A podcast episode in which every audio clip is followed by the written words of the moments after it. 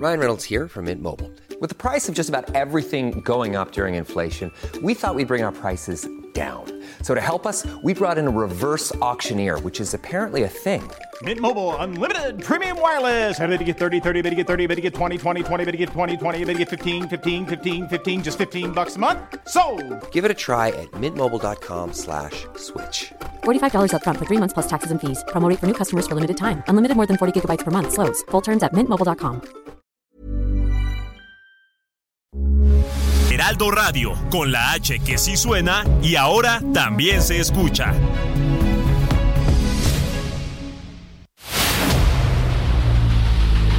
El dedo en la llaga. Había una vez un mundo en el que nadie creía. Un país de historias inexplicables. Una nación con personajes asombrosos. Santo Tomás tenía razón. Hay que ver para creer. El México increíble, las verdades que duelen, la voz de los que callan, el dedo en la llaga. Infórmate, diviértete, enójate y vuelve a empezar. El Heraldo Radio presenta El Dedo en la Llaga con Adriana Delgado. Your blood like winter freezes just like ice. And there's a cold and lonely light that shines from you. You wind up like the wreck you hide behind that mask you use. And did you think this fool could never win? Well, look at me, I'm coming back again. I got a taste of love in a simple way. And if you need to know while I'm still standing, you just fade away. Don't you know I'm still standing better Looking like a true survivor, feeling like a little kid.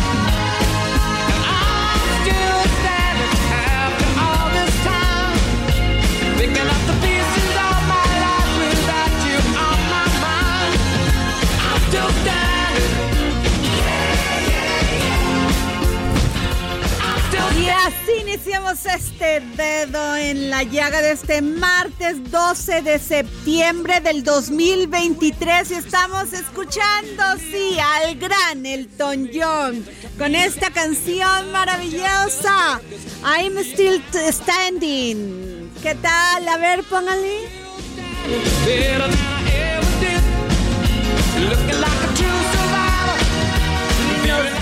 Vamos a nuestro primer resumen informativo de El Dedo en la Llaga. La secretaria de Gobernación Luisa María Alcalde encabezó nuevamente la mañanera desde Palacio Nacional. Esto a pesar de que el presidente Andrés Manuel López Obrador regresó a México junto con su equipo el lunes por la noche, después de haber participado en la Conferencia Latinoamericana y del Caribe sobre drogas en Colombia. El secretario de Salud Federal Jorge Alcocer Varela dio a conocer que a partir de octubre será una realidad contar con la vacuna contra el COVID-19 Patria, la cual fue diseñada y elaborada en México. Comentó que se espera usar el biológico para los refuerzos de los grupos vulnerables en la próxima temporada de frío.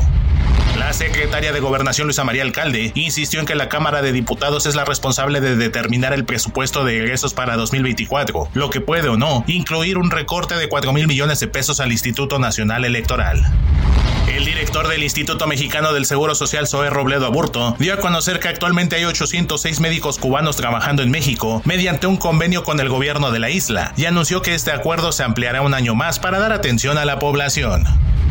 Los grupos parlamentarios del PAN y del PRD en el Senado reprobaron que en el proyecto de presupuesto de egresos de la Federación para 2024 se plantea reducir en 55% los recursos para el sector salud y que haya un déficit de 4.9% del gasto público, ya que eso, dijeron, será cubierto con deuda. El proyecto de presupuesto de egresos de la Federación propone un aumento de 121% al gasto de la Secretaría de la Defensa Nacional y del 71% para la Secretaría de Marina. Los incrementos obedecen a los proyectos de infraestructura y programas estratégicos que se han encomendado a ambas.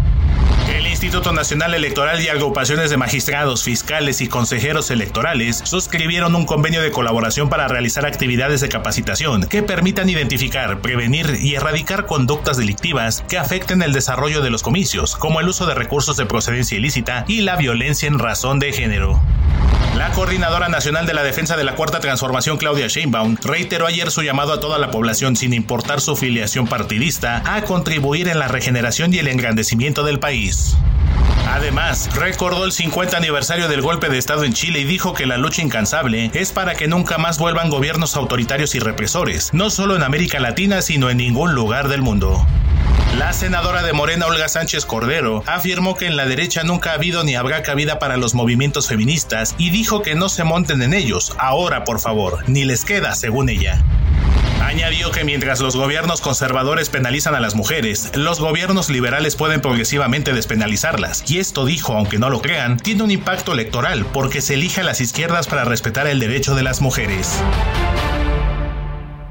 Aquí al dedo en la llaga son las 3 de la tarde con 5 minutos y déjenme decirles que eh, se había mencionado que el senador Ricardo Monreal ex senador y ex aspirante para encabezar la Coordinación Nacional de la Defensa de la Cuarta Transformación, eh, pues eh, posiblemente pudiese también participar en esta elección para la jefatura de gobierno de la Ciudad de México. Lo tengo en la línea porque sí tengo que decirlo, él es un hombre que desde hace 30 años o más, ha luchado y siempre ha luchado en la izquierda. Yo me acuerdo perfectamente en el 2000, en el 97, en el 2000, en el 2002, Monreal siempre acompañando a Ricardo Monreal al presidente Andrés Manuel López Obrador. Incluso estuvo en la defensa de todo este gobierno paralelo que integró el quien es hoy el presidente Andrés Manuel López Obrador. Y también el PRI cuando lo acusó y para hacerlo un lado en este camino a la gubernatura a Zacatecas. Y Monreal luchó y ganó. Quiso ser jefe de la delegación Cuauhtémoc y las encuestas le decían, no, no va a ganar. Y ganó. Esta es la realidad, Ricardo Monreal. Hoy te enfrentas a otra realidad. Sí, Adriana, primero un saludo.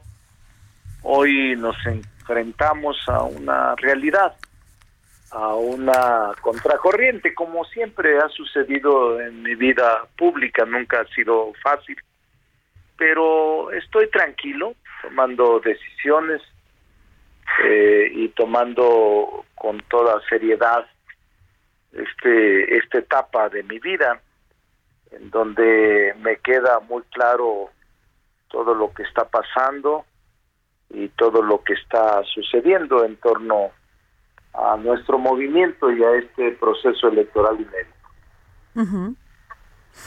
Ricardo, desde que inició este proceso, desde hace dos años y, medios que, y medio, que el presidente Andrés Manuel López Obrador anunció y dijo, pues yo voy a ser quien destape a las corcholatas. ¿no? Y así les llamó. Eh, de inmediato, pues tú alzaste la mano, alzó la mano Marcelo Ebrard, alzó la mano y además los mencionó el presidente, Claudia Sheinbaum eh, iban en contra de la ley porque habían iniciado una precampaña. Y en ese camino el Tribunal Electoral tuvo que ordenar al INE fijar unos lineamientos que el INE pues no tomó en cuenta nunca. Pero tú eres un hombre de legalidad, tú eres un hombre de, de eres un constitucionalista. Se da este resultado en este, en este, este pasado miércoles donde tú no estás siendo favorecido por esto. Eh, ¿Qué va a pasar contigo, Ricardo? No, no pasa nada, Adriana. Yo soy un hombre muy sensato, no pasa nada, simplemente creo que a partir del jueves, fecha en la que se transfirió el bastón de mando a la doctora Claudia Sheinbaum, las decisiones se trasladaron ahí. El presidente de la República normalmente ejerce facultades metaconstitucionales eh, hasta el último día de su mandato. Esta es una de ellas, las decisiones políticas que su partido, el que esté en el poder, instrumenta a nombre del presidente de la República en turno. Esta es una facultad metaconstitucional que ahora el presidente ha decidido trasladárselas a Claudia Sheinbaum. En ese sentido, Claudia Sheinbaum concentra ya facultades y por eso yo he dicho la correlación de fuerzas para esta toma de decisiones ha cambiado y obviamente no me ha favorecido porque ella prefiere a una gente cercana en el propósito de la búsqueda de la jefatura de gobierno que alguien que pueda representarle independencia y autonomía. Pero es eh, un asunto de ella que yo no rebato y que por eso decido no participar eh, si es que así está la indicación. Entonces estoy tranquilo, consciente de mi realidad y consciente del momento que estoy viviendo y que entiendo la política, soy un demócrata, a veces se gana, a veces se pierde y en esta ocasión pues, no me favorecieron los números ni tampoco el respaldo de la gente. Por eso no estoy fuera de lo normal, ni haciendo aspavientos, ah. ni tampoco generando reacciones inconvenientes, sino simplemente eh, actuando de manera congruente como un demócrata y pensando en qué conviene para México. Ricardo, hay una frase de Albert Einstein que dice, si quieres entender a una persona, no escuches sus palabras, observa su comportamiento. El presidente fue muy claro desde el principio, siempre ha dicho y muchas personas dicen que habla con, este, engaña con la verdad.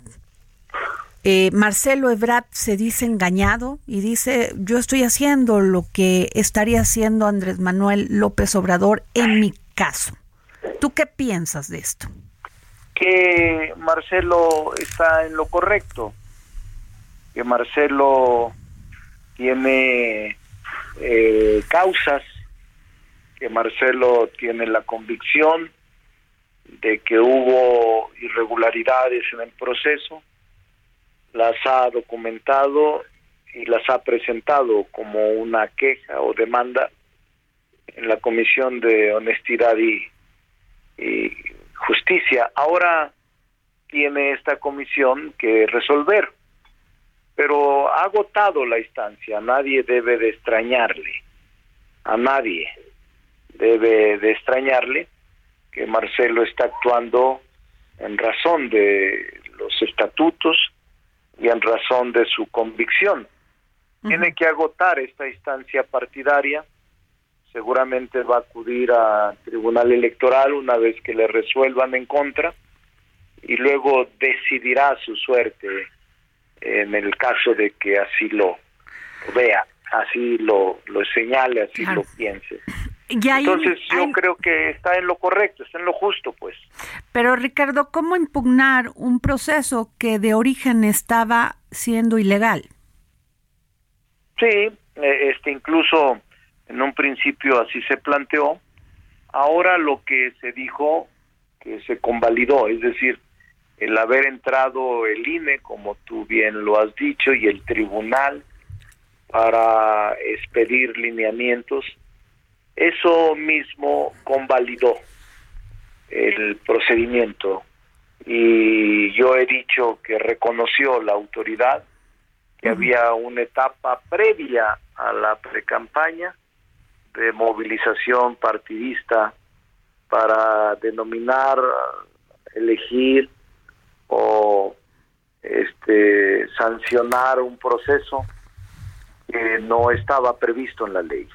Entonces, el propio Instituto Electoral, el propio tribunal, fue quien legitimó, legalizó una decisión de procesos internos que no estaban regulados en la ley y que ahora han sido reconocidos por estas instancias jurídico-electorales.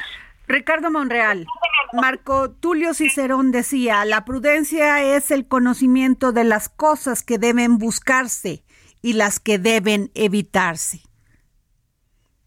Sí. ¿Te, quedas en. Morena? Sí, yo ofrecí eso. Te recordarás, Adriana, que dije y sostuve que cualquiera que fuera el resultado, me iba a quedar en Morena, iba a respetar el resultado, iba a avalar las encuestas y lo estoy haciendo porque hubo muchas descalificaciones durante estos años por mi autonomía, por mi criterio, por mi defensa a la Constitución, eh, quienes eh, me acusaron de que sería en quinta columna, que me iba a ir a la oposición, que estaba traicionando a Morena, que me iba a ir de Morena.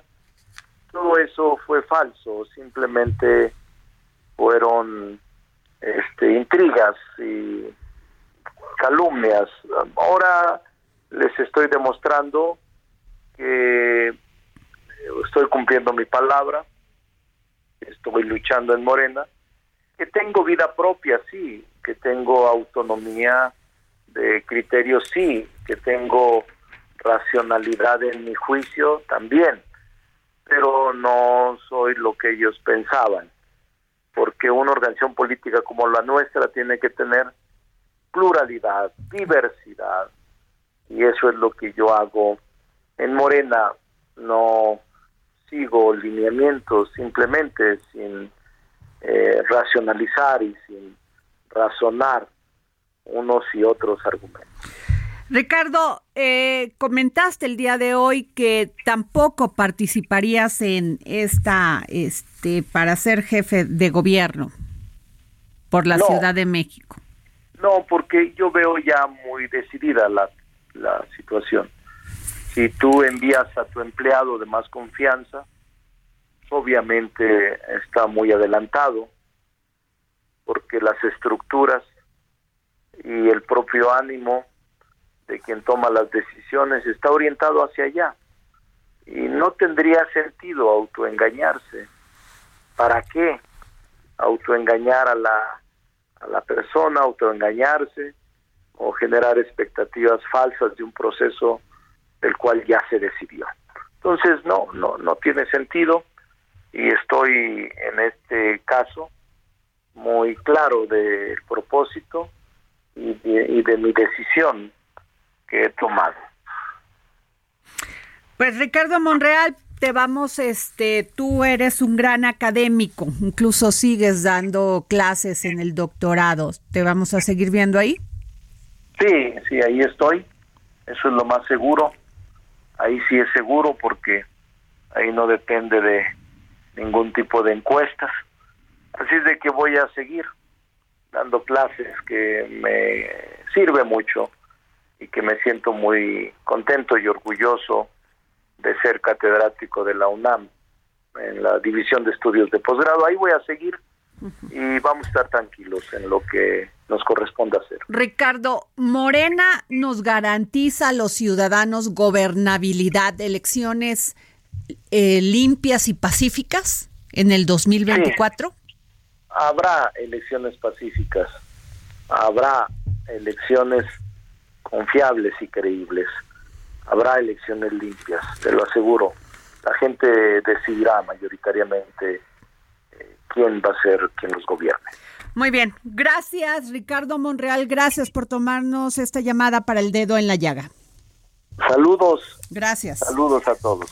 Y bueno, tengo en la línea Patricio Moreno, Morelos, Patricio Morelos, socio consultor de Poligrama. Patricio, esta encuesta que hoy publica el Heraldo de México, Claudia Chainbaum 44.2, Xochil Galvez 30.7, Samuel García 12.5 y bueno, ¿tú qué nos puedes decir, querido Patricio? Hola Adriana, muy buenas tardes. Es muy interesante lo que comentas ya con la definición de las candidatas. Es momento de ir midiendo los números Y el dato revelador del día de hoy es que arrancaría esta carrera con una ventaja cercana a los 14 puntos de Claudia Sheinbaum sobre Xochitl Gálvez. Eh, eh, ahí sí, nada más este, quiero eh, preguntarte, se fue muy arriba Claudia, ¿no? ¿Cuál fue? ¿El hecho de que ya se definiera quién era la candidata? A lo largo del tiempo y en las últimas encuestas que hemos venido realizando, se ha visto un comportamiento constante. Morena, como marca política, está entre 14 y 17 puntos por encima de la alianza PRI-PAN-PRD y ahora que le ponemos nombre, estas mismas tendencias se mantienen. El reto para Xochitl Galvez al día de hoy es, por un lado, convencer a la gente de que voten por ella y segundo, convencerlos también de que voten por ella a pesar de los negativos eh, del PRI, del PAN y del PRD. Así es, este, todavía no empieza la campaña ni las precampañas, querido Patricio Morelos, socio consultor de Poligrama. ¿Qué estamos esperando? ¿Qué, ¿Qué es lo que tú ves? Oficialmente no han arrancado las campañas, sin embargo sabemos que hay un proceso sumamente adelantado, que ya Claudia Sheinbaum y también Xochitl Galvez están en un abierto proceso de presentación ante la gente. Y quizás un dato importante es qué va a pasar con Movimiento Ciudadano, si finalmente se integrarán a la alianza seguirán con un candidato propio. Si ese candidato propio será el gobernador de Nuevo León, Samuel García, quien hoy tiene el 12.5% de las preferencias. Y si una vez que él también salga a la calle, si una vez que él también arranque este proceso publicitario, pudiera elevar su porcentaje de votos. ¿Tú, ¿Tú no crees que pueda haber ahí un viraje y que Movimiento Ciudadano pueda pactar con Marcelo Ebrard? Hay que esperar a ver qué pasa con Marcelo Ebrard. Ya ayer avisó que saldrá a las calles, que fortalecerá su movimiento político, pero puede ser un movimiento político que busque convertirse el próximo año en partido, o si finalmente dirá me sumo a MC, buscaré ser su candidato y entender qué impacto tendría esto. Comentarle a la gente que nos escucha que también hicimos el ejercicio con Marcelo Ebrard y la votación de MC sube al 16%. Es decir, al día de hoy no hay una gran diferencia entre Samuel García y Marcelo Ebrard. Estaremos hablando de cuatro puntos de diferencia. Claro, todo depende de... Y no me diste aquí al posible candidato, eh, actor eh, eh, Verástegui. Todavía no medimos Eduardo Verástegui. Habrá que esperar a ver si reúne las firmas necesarias para oficializar su candidatura pero sin duda va a ser un factor importante entender ese voto conservador. ¿Y a quién afectaría? Que de antemano pues habría que decir seguramente a Xochitl Galvez con el voto Incluso el ataque de Verástegui, de Eduardo Verástegui, es contra Xochitl Galvez. Sí, él se presenta como una verdadera alternativa de derecha, así lo plantea, un verdadero conservador, como un defensor de estos valores conservadores. Y bueno, habrá que definir si la gente, aquel votante opositor a López Obrador, dice votaría por la persona con mayores posibilidades de vencer a Morena, o si finalmente puede encontrar en Eduardo Verástegui un vocero de sus causas. ¿Por qué Verástegui en contra de Xochitl Galvez y no contra Claudia Sheinbaum? Porque el reto de Verástegui es robarle ese voto a Xochitl.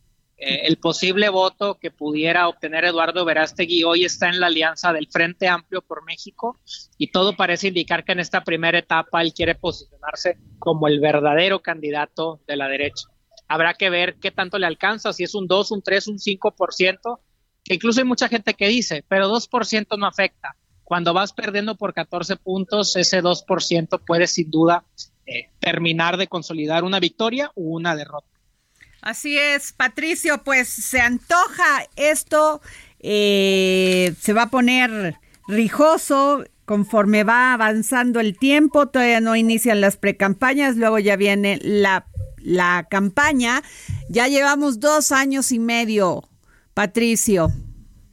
Por fin tenemos ya nombres, veremos nuevos movimientos en las próximas semanas y a seguir midiendo para ver si cambian las tendencias. Muchas gracias, Patricio Morelos, socio consultor de Poligrama. Y usted puede ver esta encuesta en el Heraldo de México impreso en nuestras redes sociales. Nos vamos a una pausa y regresamos aquí para seguir poniendo el dedo en la llaga. Son las 3 de la tarde con 24 minutos. Well, look at me, taste of love in a simple way. And if you need to know while I'm still standing, you just fade away. Don't you know I'm still standing better than I ever did? Looking like a true survivor, feeling like a little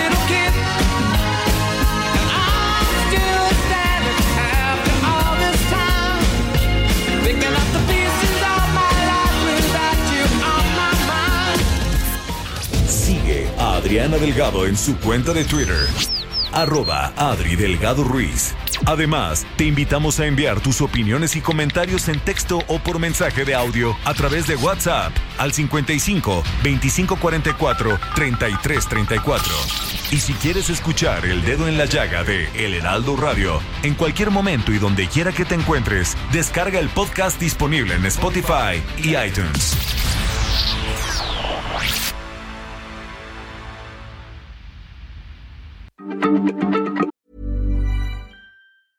Hey, I'm Ryan Reynolds. Recently, I asked Mint Mobile's legal team if big wireless companies are allowed to raise prices due to inflation. They said yes. And then when I asked if raising prices technically violates those onerous two year contracts, they said, What the f are you talking about, you insane Hollywood ass? F- So to recap, we're cutting the price of Mint Unlimited from $30 a month to just $15 a month. Give it a try at mintmobile.com slash switch. $45 upfront for three months plus taxes and fees. Promo rate for new customers for limited time. Unlimited more than 40 gigabytes per month. Slows. Full terms at mintmobile.com.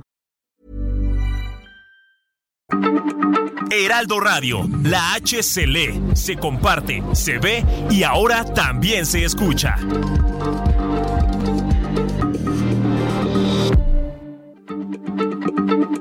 Heraldo Radio, la H se lee, se comparte, se ve y ahora también se escucha.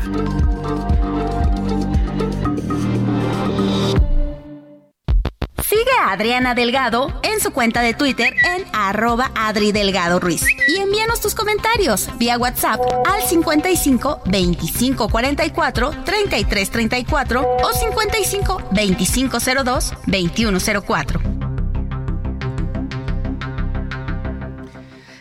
Soy Adriana Delgado, gracias por estar aquí con nosotros en el dedo en la llaga. Son las 3 de la tarde con 30 minutos y este martes 12 de septiembre se registró una movilización policíaca en el Aeropuerto Internacional de la Ciudad de México porque este donde se re- se este se reportaron disparos y se se confirmó por parte del aeropuerto que hubo un enfrentamiento debido a la persecución de delincuentes, lo que dejó como resultado un policía herido y una persona detenida.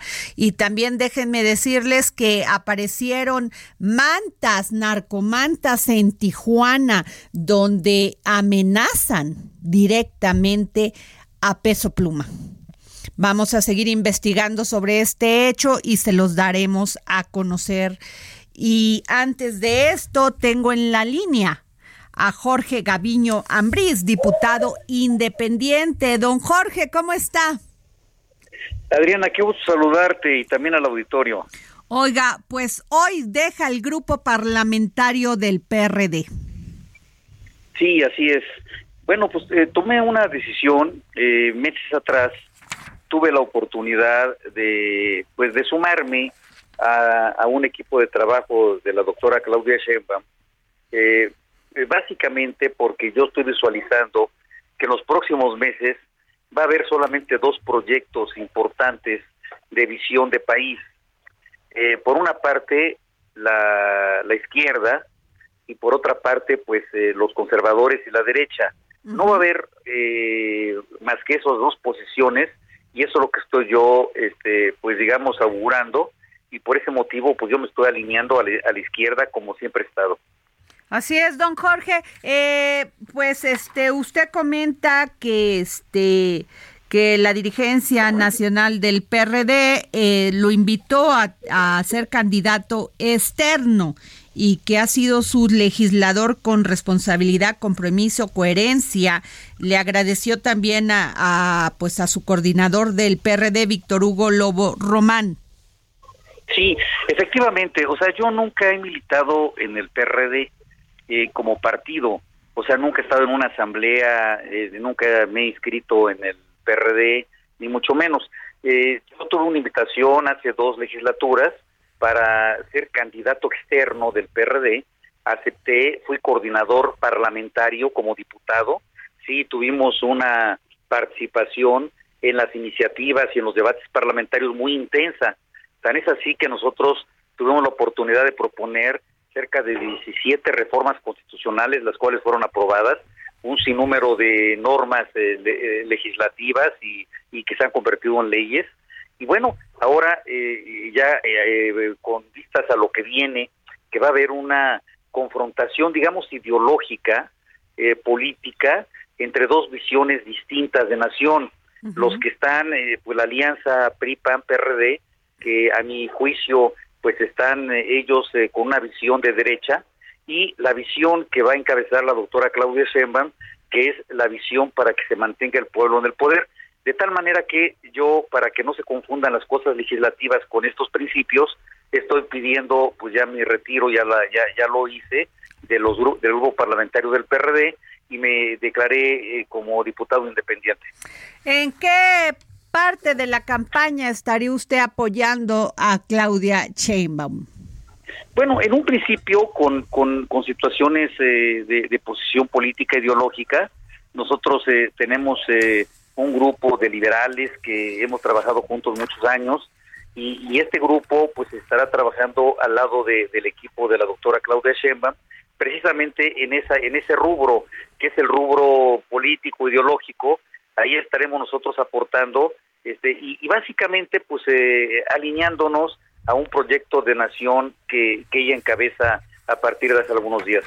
Pues muchísimas gracias, don Jorge Gaviño Ambrís, diputado independiente, hoy deja las filas del PRD. Este, pues vamos a seguir llamándolo para que nos diga este pues su participación y cómo va avanzando la campaña de Claudia Sheinbaum. Muchas gracias, Adriana. Le agradezco soy yo y le mando un fuerte abrazo también al auditorio. Gracias. Y bueno, la Suprema Corte de Justicia de la Nación aprobó despenalizar el aborto a nivel federal. Con esto, el Congreso de la Unión deberá abolir el delito del aborto establecido en el Código Penal Federal. Y yo le agradezco a la ministra de la Suprema Corte de Justicia de la Nación, Yasmín Esquivel Moza, que me haya tomado la llamada. ¿Cómo está, ministra? Adriana, muy bien, muy buenas tardes. Una muy bien, gran noticia para las mujeres en este país. Efectivamente, el pasado día 6 de septiembre, la primera sala resolvió conceder el amparo en contra de cinco artículos del Código Penal Federal que imponen la pena de prisión a la mujer o a la persona gestante que decida voluntariamente interrumpir su embarazo y que establecen un régimen sancionatorio para el personal de salud u otras personas que asistan en ello. Nos parece que esto es importante, es relevante, toda vez que confirma lo que ya dijo el Pleno de la Corte el 7 de septiembre del año 2021. Eh, recordarás, eh, Adriana, que ya se había resuelto una acción de inconstitucionalidad 148-2017, en donde se reconoció por el Pleno de la Corte el derecho a decidir de las mujeres y de las personas con capacidad de gestar en aquel entonces. Basado en ese precedente, fue como la primera sala ya concede el amparo eh, en este asunto, en donde invalida, determina que es inconstitucional cinco artículos del Código Penal Federal. Eh, ministra, esto sin duda, eh, muchas mujeres están en la cárcel en este momento. Yo he hablado con varias de que son indígenas, que las metieron a la cárcel por por un aborto, ni siquiera incluso porque ellas hayan querido abortar, sino simplemente porque este pues situaciones y condiciones se dieron para para para esta situación. Sin embargo, eh, las meten por homicidio también.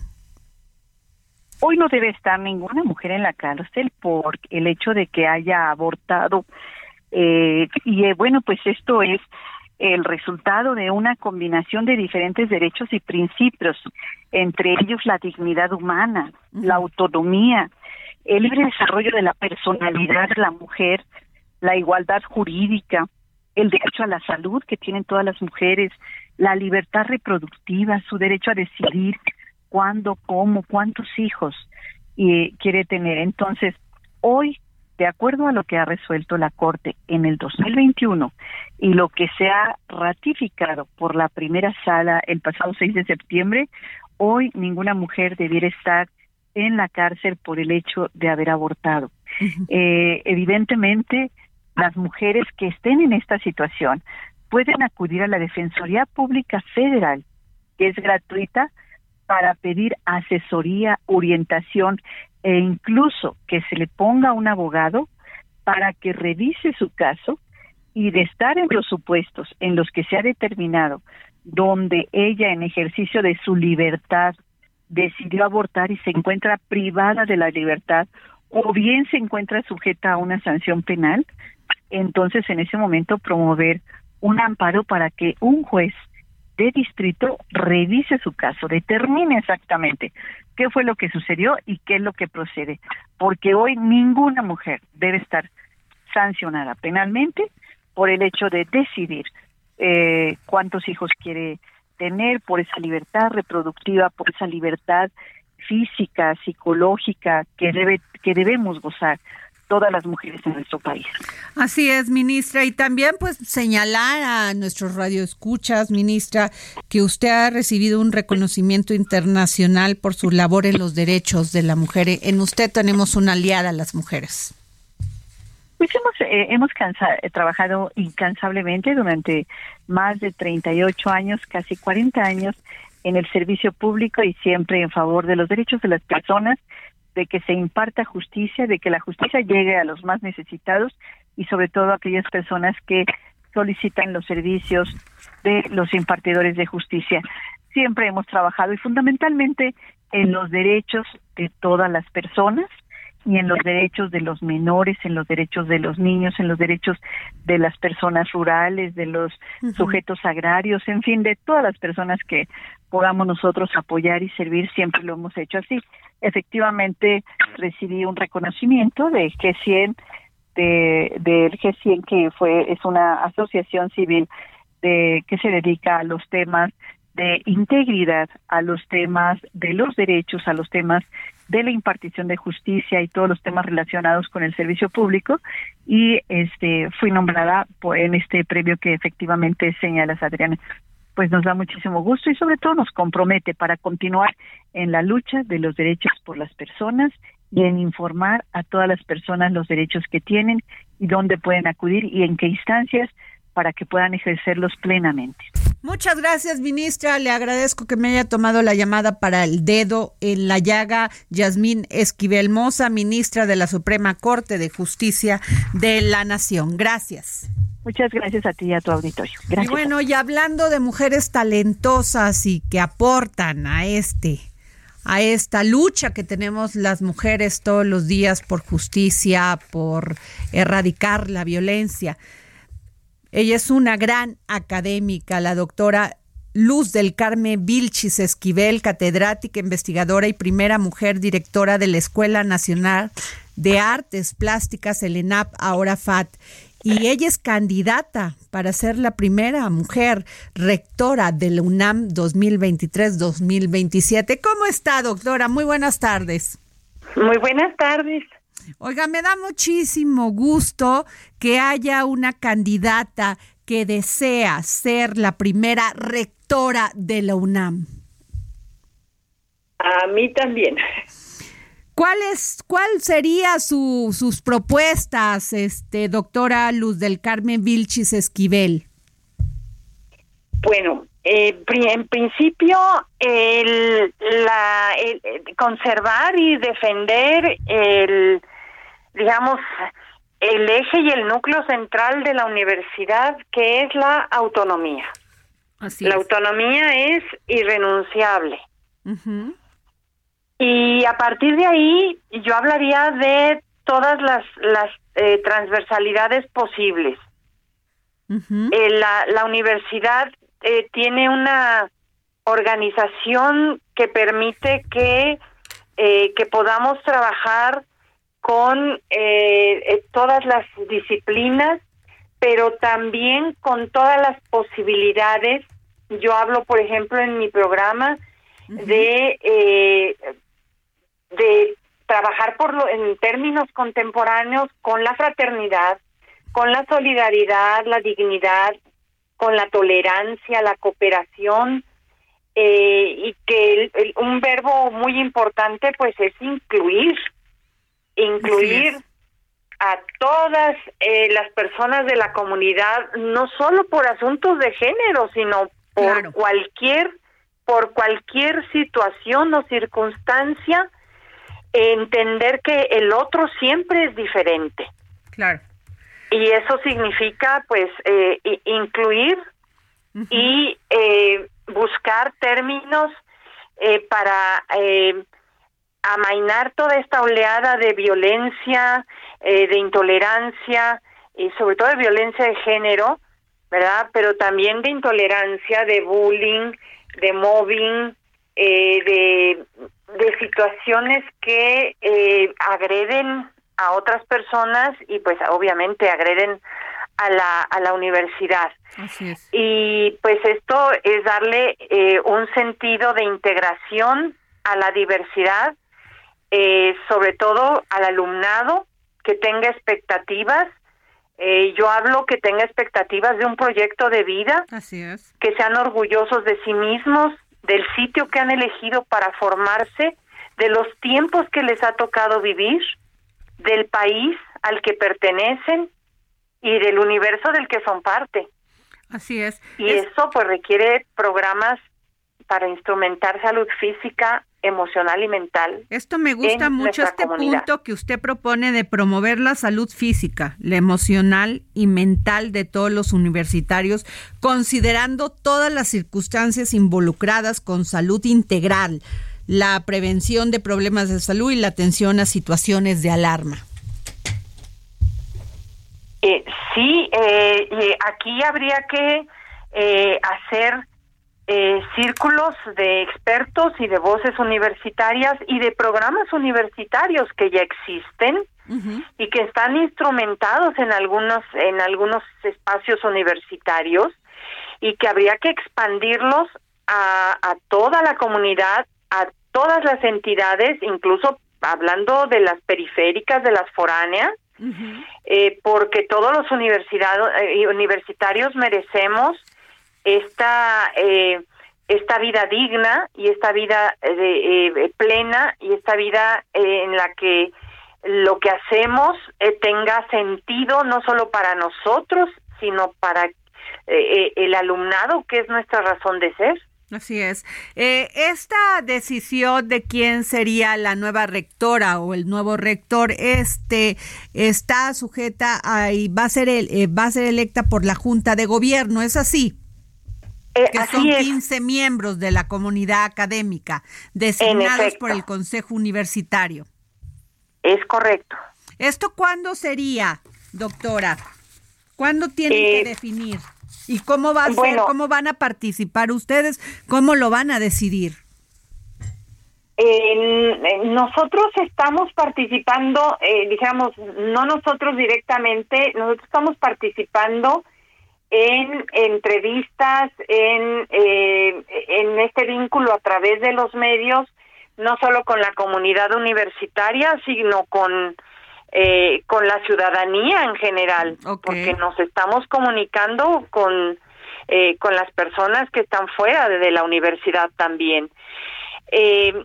tenemos hasta el 9 de octubre para que la Junta de Gobierno, sus integrantes, reciban pues eh, los comentarios de, de los universitarios o de los exalumnos de la universidad o incluso de, de, universidades que de alguna manera contribuyen y colaboran con la UNAM, ya sea por vínculos, por convenios o eh, por acuerdos este, en redes de investigación, en redes de docencia, eh, en, en fin, eh, que, que aquí se puede eh, manifestar eh, cualquier persona y decir, pues, yo pienso que la universidad tal cosa para el nuevo rector, ¿no? Y lo puede, se lo puede decir a la Junta de Gobierno a través de una carta o pidiendo una cita con algún miembro de la Junta de Gobierno. Esto termina el 9 de octubre. Ahora bien, la Junta de Gobierno está haciendo un repaso de todas las entidades, no solo del, de los campus de la Ciudad de México, sino también de las escuelas eh, periféricas, foráneas. Eh, eh, es- están haciendo una labor titánica para escuchar las voces de todas las, este, eh, todos los espacios de la UNAM y a partir del 9 de octubre ellos van a juntar todo lo que hayan compilado eh, de opiniones, de situaciones, etcétera, y el, el 12 de octubre va a dar a conocer los nombres de las personas que ellos consideran que eh, después de su valoración y de su deliberación, pues reúnen las mejores cualidades para ocupar la rectoría. Y eh, serán entrevistadas en diversas sesiones a partir del 23 de octubre. Muy bien. Mm, La convocatoria no menciona que sean cinco ni que sean ocho, no hay un número establecido, tampoco se establece ahora que se vaya a nombrar una terna, se les va, eh, se va a dar el espacio para que se, se manifiesten. Y, eh, y, y finalmente, al concluir las entrevistas y la deliberación, la Junta de Gobierno va a nombrar a quien será titular de la Rectoría 2023-2027. Ok. Eso no tiene fecha. Pues porque no sabemos cuánto Claro. duren las entrevistas. Así es. Doctora Luz del Carmen Vilchis Esquivel, catedrática, investigadora y primera mujer directora de la Escuela Nacional de Artes Plásticas, el ENAP, ahora FAT. Gracias por esta entrevista y le deseo el mejor de los éxitos. Muchísimas gracias. Muy Muchas amable. Gracias, doctora. Y ya está aquí con nosotros Nayeli, nuestra editora de espectáculos. Nayeli Ramírez, ¿cómo estás? ¿Cómo corazón? estás, jefa? Oye, estoy impactada por esto de las narcomantas, Ay, donde no. amenazan directamente a Peso, Pluma y además Peso Pluma se va a presentar en Tijuana. ¿Qué va a hacer? Pues fíjate que puede ser que se cancele porque es un es un caso bastante, o sea, preocupa muchísimo. Pero te voy a platicar un detallito. Él se acaba de presentar, fue el headliner del Festival Arre que se realizó Ajá. aquí en el Autódromo. Eh, no dejaron pasar a los fotógrafos en último momento, entonces no sabemos si desde ahí ya había como algo extraño, porque aparte en toda la parte de abajo había muchas personalidad, personas de seguridad y él se presentó muy bien, cantó casi dos horas, la verdad es que prendió y pues era uno de los más esperados. Pero ahora con esta, con esto, esta narcomanta que salió, bueno, fueron tres narcomantas, en donde le dicen que no se presente, él tenía, tiene programado un concierto en Tijuana el 14 de septiembre, las autoridades dicen que van a poner toda la seguridad, pero puede ser que la verdad lo cancele. No, está muy peligroso. Está muy Esta peligroso. narcomanta dice, esto va para ti, Peso Pluma. Abstente de presentarte el día 14 de octubre porque será tu última presentación por irrespetuoso y lengua suelta. Te presentas y te vamos a partir tu madre, básicamente así lo dice. Se lee en esta manta firmada por con las siglas del cártel Jalisco Nueva Generación. Es bastante preocupante, Adri, que estemos viviendo esto y sobre todo, pues este exponente de los corridos tumbados y del regional mexicano que está haciendo, está teniendo éxito en todos lados. Precisamente hoy sacamos una nota en el Heraldo eh, impreso que dice que él es el rey ya ahorita de esta plataforma de streaming Spotify, bueno, de, de música, porque están, todas sus canciones están eh, siendo en el número uno. Entonces, está, eh, pues la verdad es que ahorita está invadido las redes sociales de todo esto. Él no se ha pronunciado hasta el momento. Vamos a esperar a ver qué es lo que decide su gente, qué es lo que decide él y las autoridades, ¿no? No, y sobre todo, este, bueno, que también podríamos decir que en este país eh, amenazan y al otro día aparece desgraciadamente. Y lo cumplen. Y lo cumplen. También han amenazado a este cantante mejor conocido como Panther Bélico. Sí. Que es del grupo Arriesgado. También, también está amenazado. también tenemos ya una historia de del vocalista de Capaz, eh, que también fue asesinado. Tenemos una eh, de Valentín Elizalde, que también fue, y que, bueno, ya después en las investigaciones había salido que había sido amenazado. Bueno, este que fue, era el diputado federal Marco Antonio Flores Sánchez, que también se desempeñaba como cantante de la banda Jerez. Sí, también. Entonces, traemos una historia, como tú lo dices, en este país de, de impunidad, de inseguridad, de, de que no, o sea, nadie está exento de que pueda pasar un, un tipo de, de, ataque de este, de este grado, ¿no? La verdad. No, bueno, es que con una impunidad terrible te amenazan y lo peor, Nayeli, no lo quiero decir, pero lo cumplen. Es, terrible el estado de indefensión de que nos encontramos los mexicanos y las mexicanas, la verdad, terrible, ojalá las autoridades pongan atención a eso. Nayeli. vamos a ver qué pasa con Peso Pluma y pues hasta el momento todavía que también... se cuide, que se cuide, que no se arriesgue. Y yo creo que, ajá, no sería nada Porque inconsciente. Que cante narcocorridos y eso tiene todo su derecho de usar su libertad de expresión. Lo que pasa es que en estos momentos es muy complicado. Y que se presente en un estadio lleno con tanta gente también exponiendo a tanto público y en Tijuana. Yo creo que lo más razonable ahorita sería que cancelara el, el concierto. Muchas gracias, mi editora consentida Nayeli Ramírez y la mejor de todos los medios, Nayeli Ramírez, editora de espectáculos del Heraldo de México. Nos escuchamos mañana.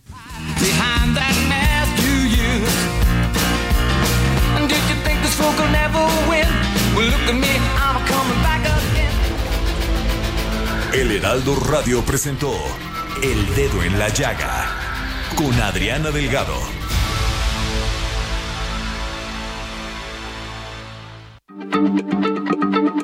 Heraldo Radio, la H se lee, se comparte, se ve y ahora también se escucha.